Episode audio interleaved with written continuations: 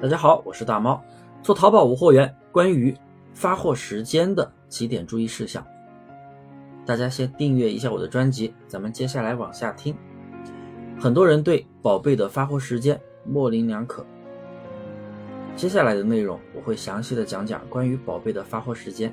第一，发货时间在运费模板的设置里面，如果宝贝没有显示。发货时间就是在宝贝的页面，手机上、电脑上你没有看到这个宝贝显示发货时间，那么这个宝贝的默认发货时间就是四十八小时发货，四十八小时内，如果你拍下这个宝贝四十八小时没有给你发货，你是可以投诉他，然后可以获赔百分之十的货款，超出发货时间没有发货就会赔付的啊。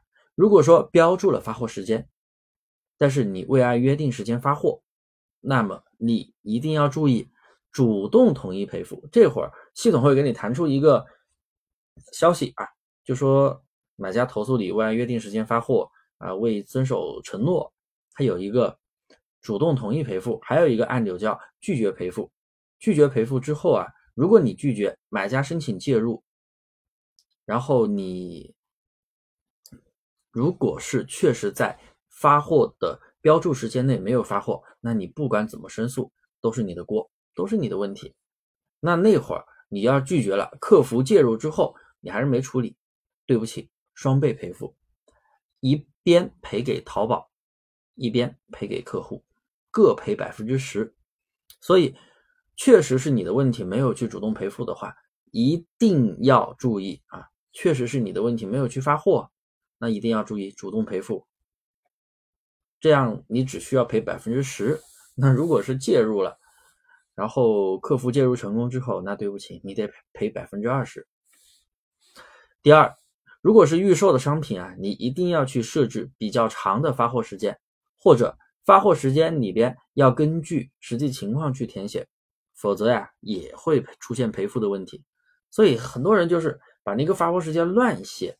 第三，我还是个人建议啊。一定要匹配你的发货时间，你的那个宝贝的实际发货时间一定要相匹配。比如你这个宝贝二十四小时内就能发货，你写一个七天内发货，写一个十五天内发货，那你必须要知道这个发货时间是直接在手机淘宝的那个点进宝贝页面之后直接展示给消费者的，消费者直接能看到的信息是直接影响消费者要不要去买你的宝贝，引起他的兴趣，要不要继续往下看。直接看到你这个发货时间，十五天发货，二十天发货，你觉得他会还会买吗？对不对？除非你确实是预售的，全网都预售的宝贝。